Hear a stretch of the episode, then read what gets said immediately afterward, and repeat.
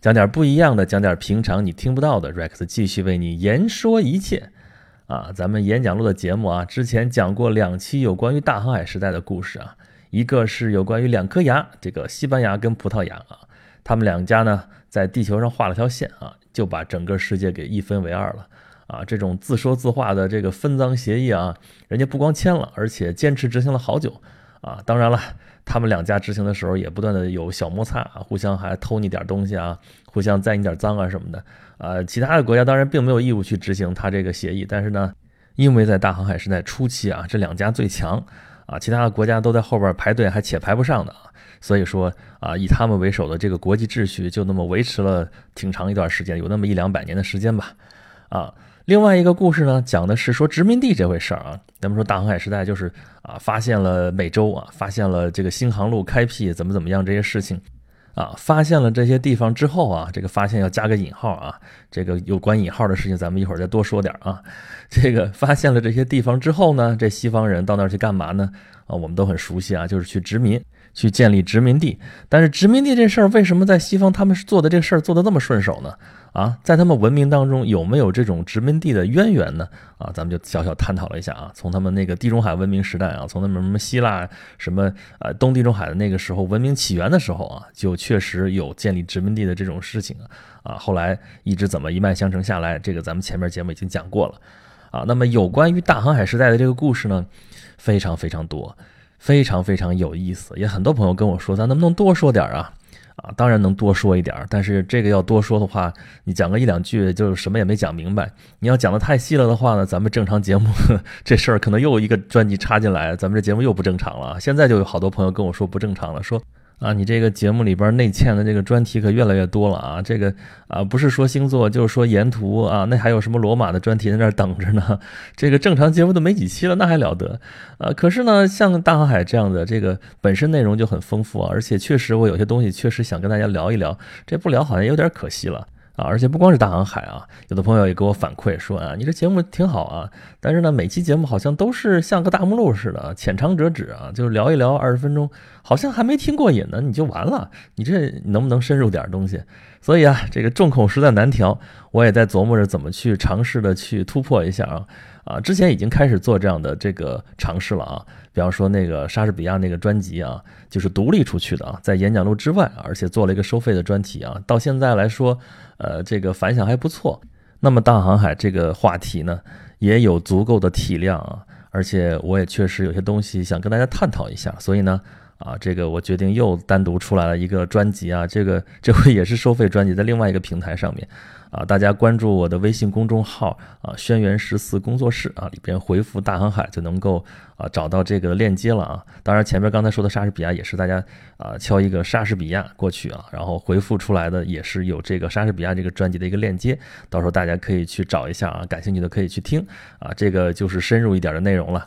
所以以后我的节目的格局基本上就是这个演讲录呢，我会持续更新。但是呢，你看到了啊，这个 因为到现在为止，本工作室也只有我一人，所以实在是精力有限啊。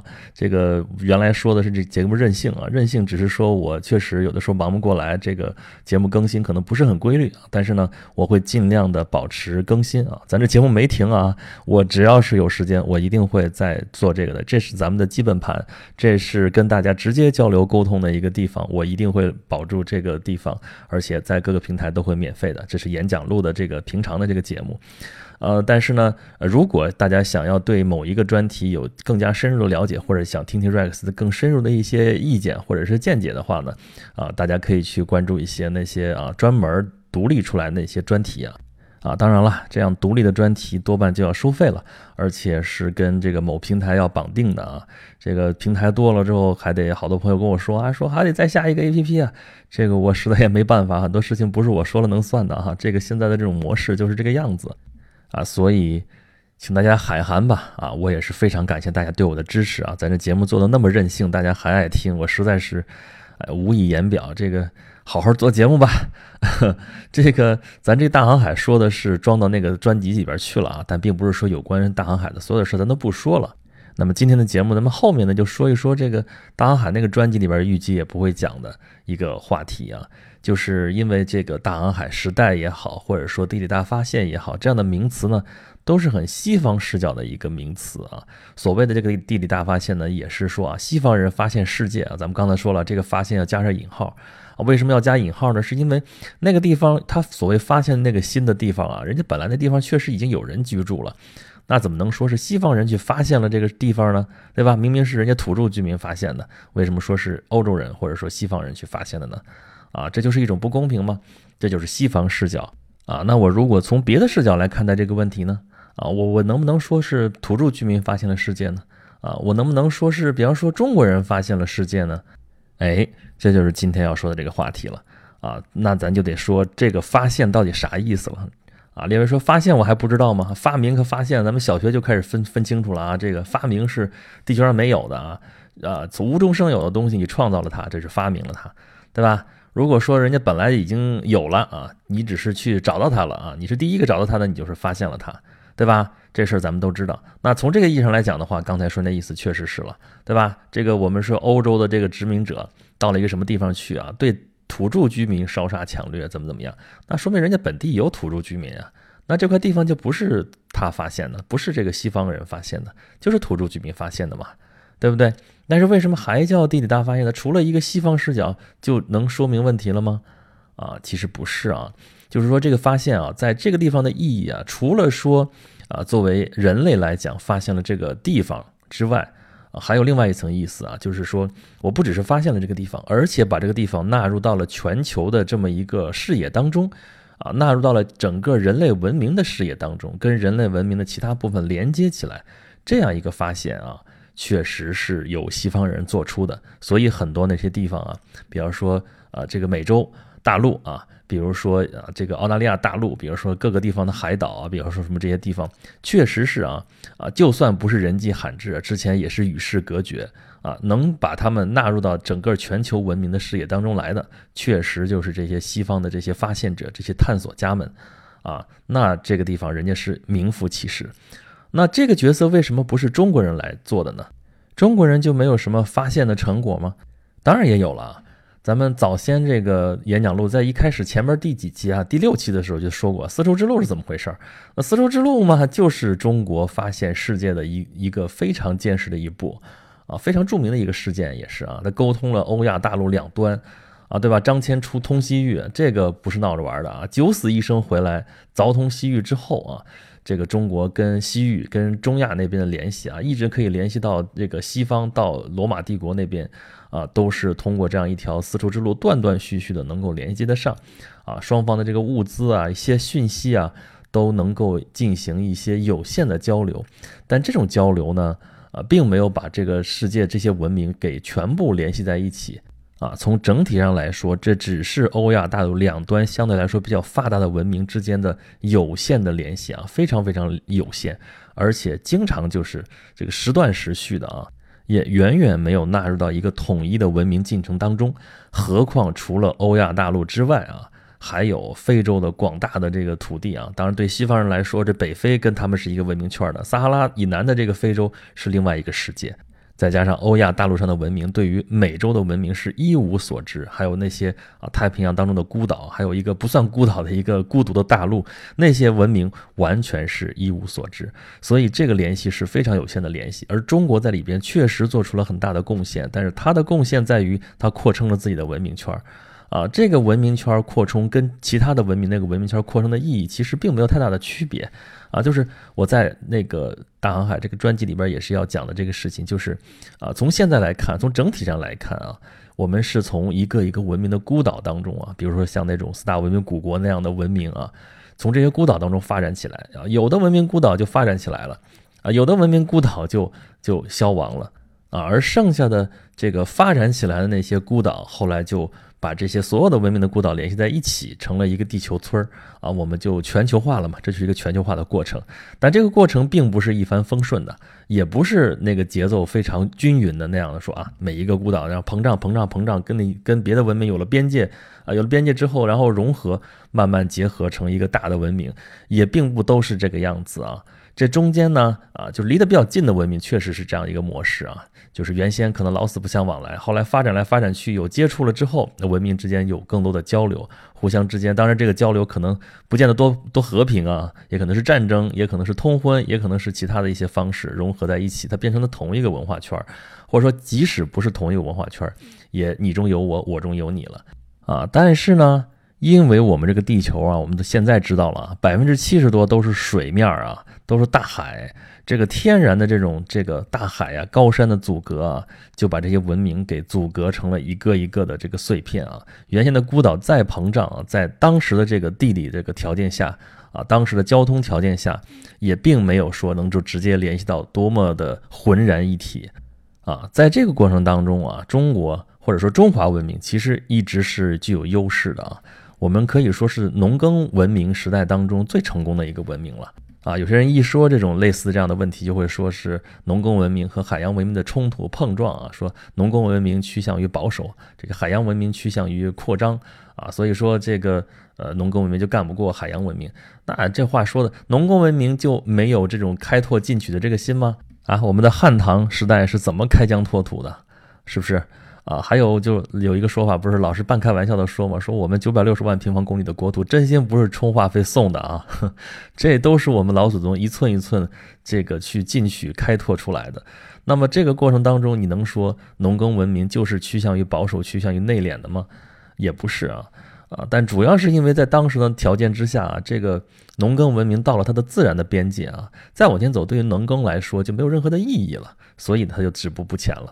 而说到航海，我们一说就说到郑和下西洋啊，这个时代呢，比欧洲地理大发现还要早，早个那么几十年啊。就是说，其实已经时间很紧迫了。如果从现在的这个角度来看的话，啊，但是当时互相并不知道这件事情啊。郑和那个时候并不知道西洋是什么样子啊。当时他说的西洋，并不是我们后来说的西洋，指到欧洲那边啊。当时说西洋，只是说啊，在马六甲海峡往西那边啊，像南洋呢，就东南亚那边，差不多是这个范围啊。啊，这我们要是从东方视角来说啊，从中国的视角来说的话，那就说是郑和发现了这些地方啊。当然了，如果说是从纯粹这个发现的意义来说啊，从本地居民的角度来说，人家自己早就发现的地方了。只不过呢，郑和这一出去，这一这一串儿啊，就把这地方给串起来了。这等于说呢，也是纳入到到了以东方为中心的这样一个世界范围体系之内啊。那可以说是东方发现了这一片地方，但是很可惜呢。啊，就是郑和走这一遭呢，也并不是要在那个地方建立有效统治啊，只不过是去耀武扬威啊，只不过是去宣示这个天威啊。我们天朝这明朝啊，这个永乐皇帝了那个时候啊，国富民强，然后到海外去说啊，我们是天朝上国，怎么怎么样，转这一圈那获得了什么成果呢？啊，我看呢，如果说的极端点，就是到此一游。而且到此一游的那些图纸啊、什么数据啊什么的，后来也给丢一边去了啊。因为对于农耕文明来说，这些没啥大用。好，行，我出去一圈，我知道了，外边不就那个样子吗？比我们差远了。OK，以后也可以不用再去了。所以啊，要我说，也不用去争说美洲到底是欧洲人发现的还是中国人发现的。这个“发现”这个词儿的定义就不一样啊。我刚才已经说了啊，咱们这个发现啊，其实主要是纳入到世界体系当中去啊。你不能说你光去过了，你就说是发现的。你要这么说的话，我不早说了吗？啊，人家本地人都说是本地人发现的啊，而且就是说美洲的话啊，除了美洲土著之外，你说谁先到的呢？人家是维京人先发现的呀，对吧？一千年前人就到过了，只不过他到那儿没有待下来啊，文明的小火苗到那儿一闪就灭了。那后来呢，中国人有到过啊，如果说是真的的话，那么后来是最后哥伦布发现了这片啊新大陆啊，后来才进行了有效的这个移民啊，有效的这个治理。才到现在跟整个其他的世界文明联系在一起的。那你要从这个意义上来说，那就是欧洲人发现的美洲。那么中国人为什么没有成为世界的发现者呢？啊，纯粹是个技术的问题吗？啊，确实是跟这个农耕文明和海洋文明有关吗？肯定是有关系的啊。刚说了这个发现怎么算真的发现了？你光到此一游，这个发现没有什么太大的意义啊，因为你今天去了，明儿没人再去，你也不知道那个地方了。后来就被别人又再发现了，人家就说是人家的了。所以你之前就光到此一游这种发现是没有意义的啊。归根结底还是说啊，你这个发现的这个地方怎么就纳入到这个世界的文明的秩序当中去？那这个秩序呢，该是什么样的秩序呢？或者说该是谁说了算呢？啊，中国主导的这个世界秩序是什么样子的？啊，从秦始皇开始就是帝国，就是专制王朝啊，统治的其实是整个这个农耕文明所及的范围啊。然后呢，边上呢都是它的篱笆啊，藩篱啊，就是自然边界啊，这地方不能种地了，到此为止了啊。后边最典型的话就是这个宋太祖当年说的啊，“大渡河以西，非吾所有也”，因为大渡河以西这不是农耕区了。所以他也无法有效统治啊，所以这就是传统的这样一个农耕文明的一个统治范围。然后北边到边上之后，如果防不住怎么办呢？修长城啊，就是所以就陷在这个范围之内。然后外边呢，外边这个势力范围啊，势力所及的地方干嘛呢？都是藩属国啊，要么就是羁縻州，要不就是藩属国。这整个这是属于叫什么？东亚的这个朝贡体系啊。所以呢，这个中国熟悉的就是这种啊，以天朝上国为中心啊，外面的这一圈啊，藩属国啊，什么朝鲜啊、日本啊、越南啊，什么这周围再远点的话，南洋啊，就这么一个范围之内的这么一个世界秩序。啊，这种秩序呢，它发展有限。啊，并不是说农耕文明就保守就内敛，而是说它发展很快就到头了，到头之后它没有什么好发展的时候，它就趋向于内敛了，趋向于保守了。啊，在你农耕文明还没有发展到边界的时候啊，这个汉唐的时候，这个中国照样是朝气蓬勃，照样是开疆拓土的。啊。而到了明朝的时候呢，这个明太祖朱元璋这个心态就非常有代表性啊。他不是列了几个十几个不争之国吗？啊，外边的藩属国，那十几个不争之国，并不是说所有都臣服于天朝，都对天朝特别态度恭谨啊。里边有特别说的啊，像啊某国之类这样的特别奸猾，怎么怎么着的啊。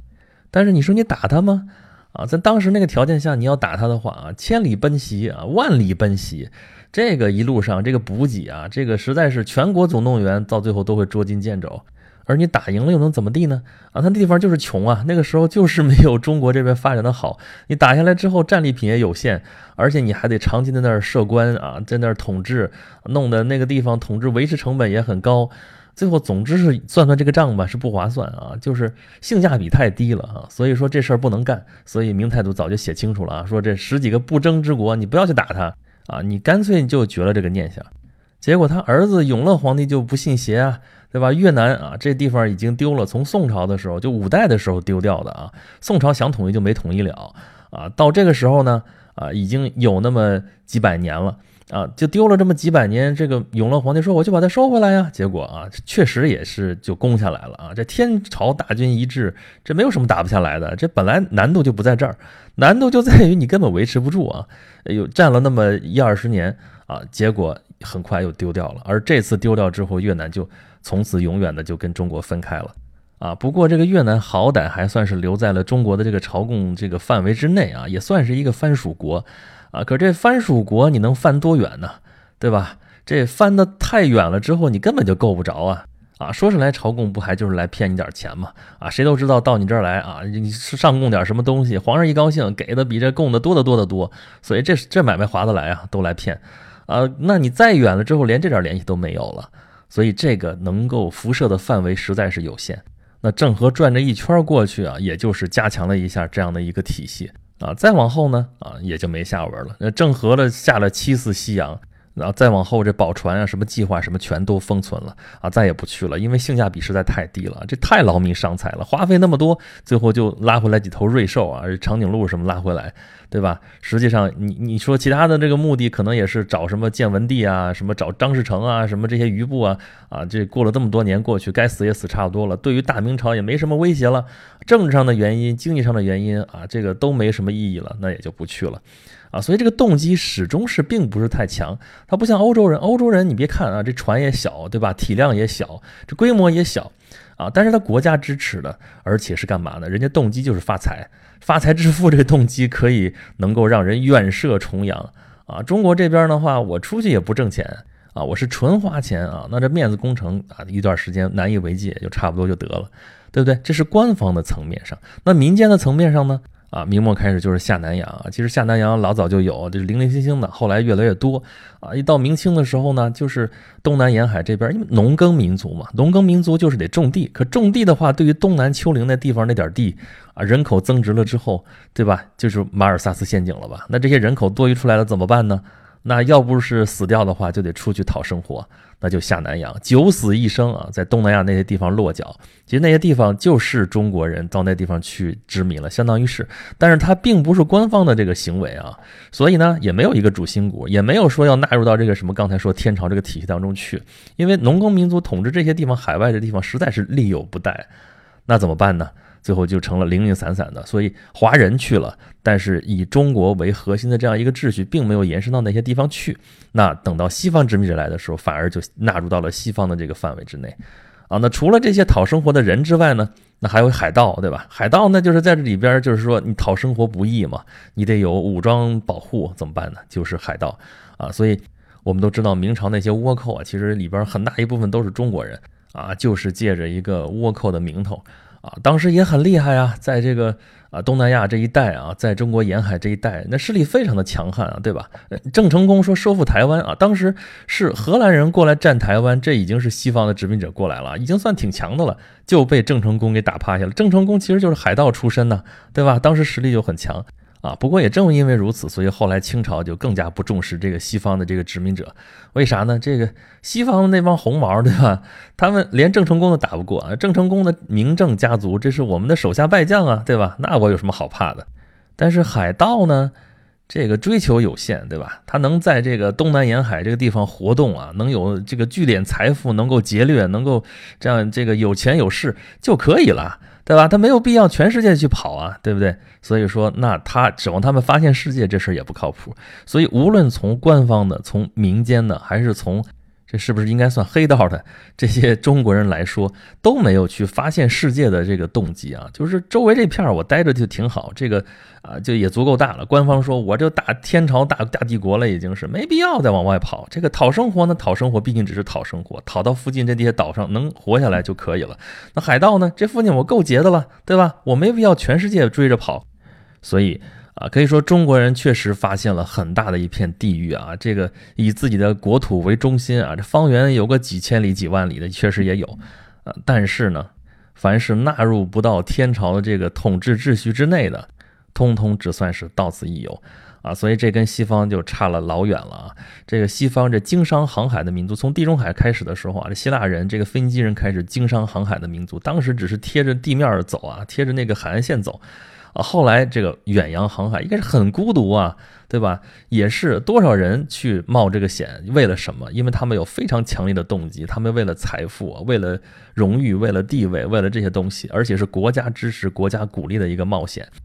咱们说人类文明的发展，就是从一个一个孤岛，最后汇聚成了一个地球村儿啊。这个村儿并不是所有的孤岛大家都很主动啊，说哎呀，我们在一起交朋友吧，然后就融合在一起。不是的啊，有些孤岛或者说多数的孤岛其实是很被动的啊。